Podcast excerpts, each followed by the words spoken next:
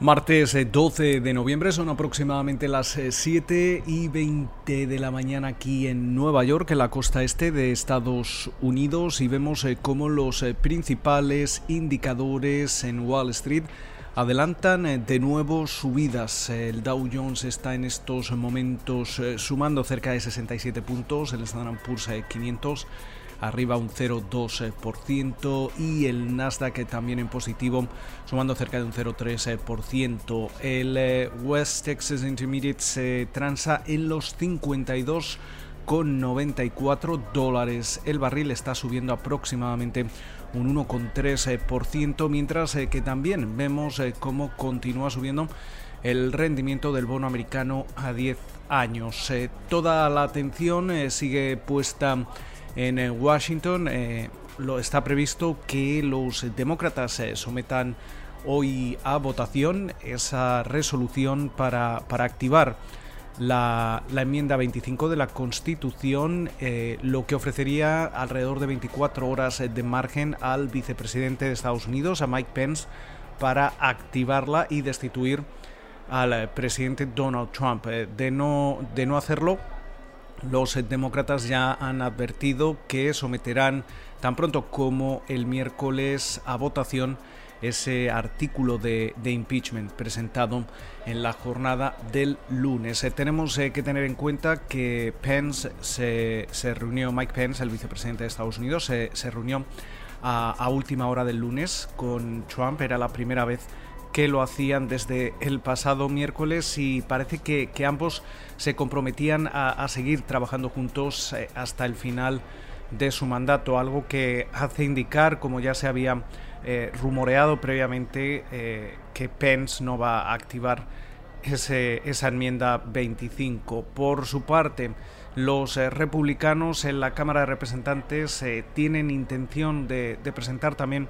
una resolución que eh, sirva de, contraparte al impeachment y censure a Trump eh, por los acontecimientos del pasado miércoles. Eh, esto sería una reprimenda menos severa que el impeachment, obviamente,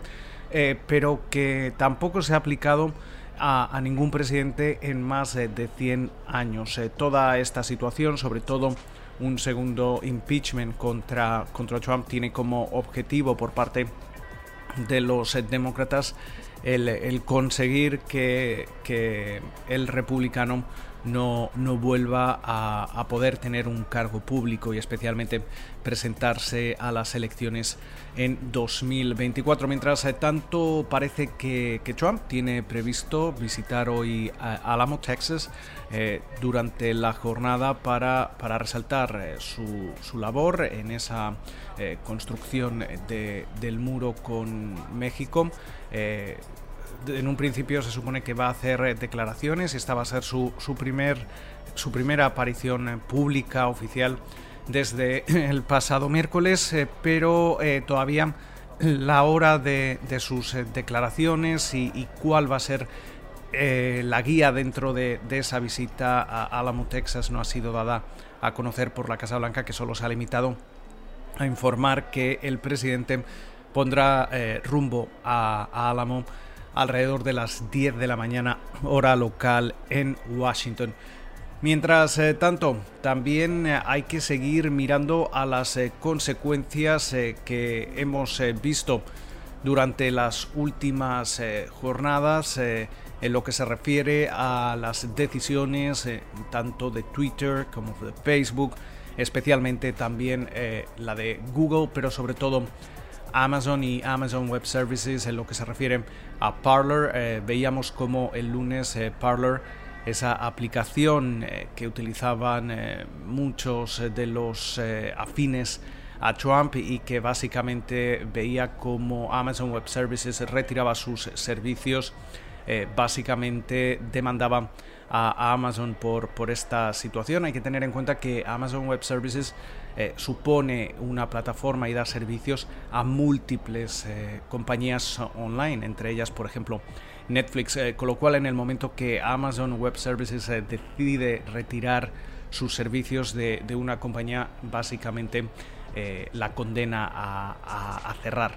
Eh, mientras tanto, también algunos analistas ya hablan de, las consecuencias que podría tener para Twitter y para Facebook el hecho de silenciar a, Donald Trump, que tenía 88 millones de seguidores en su cuenta de Twitter, por ejemplo,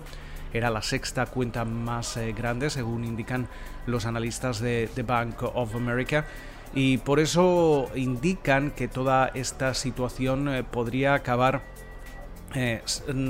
traduciéndose en una pérdida de contenido y, usuario que es, y usuarios que sería marginal, entre el 5 y el 20%. Eso sí, no perderían anunciantes y mientras que los legisladores demócratas eh, parece que no han tenido intención de revocar esa sección 230, eh, que básicamente lo que hace es que protege a las eh, plataformas tecnológicas judicialmente o legalmente de los contenidos que publican sus usuarios, sí que podríamos ver, una vez que comience la nueva administración Biden, una legislación eh, que comience a regular los eh, contenidos. Eh, pero a la espera de todo ello también hemos visto como múltiples compañías desde Amazon, Airbnb, Marriott, varios gigantes bancarios están congelando donaciones a, a los legisladores y especialmente a los legisladores republicanos que se opusieron a esa certificación de Biden la semana pasada eh, como, como presidente y esos resultados del, del, colegio electoral. Por su parte, también estamos viendo como Deutsche Bank y Signature eh, Bank, que son dos de los eh, bancos de cabecera de Trump, de su organización, etcétera, parece que también se están intentando distanciar del presidente. por su parte, también entraban en vigor en la madrugada del, del martes esos nuevos aranceles contra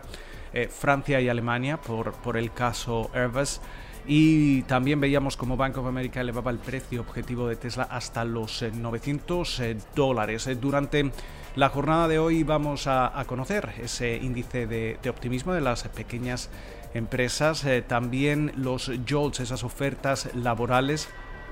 eh, que es un dato al que la Fed eh, suele prestar bastante atención, eh, dado a la hora de medir sobre todo la marcha del mercado laboral de Estados Unidos y especialmente después de haber visto cómo en el mes de diciembre se destruían 140.000 puestos de trabajo.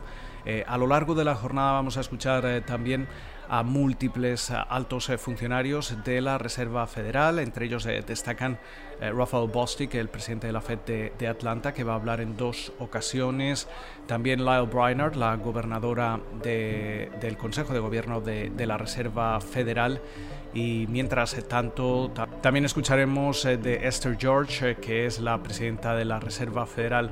de San Luis y también hablará otra presidenta de una reserva federal regional como es el caso de Loretta Mester. Con lo cual, muchísimas eh, referencias, eh, esperamos que pasen ustedes una feliz eh, jornada y como de costumbre nos volvemos a escuchar durante la mañana del miércoles.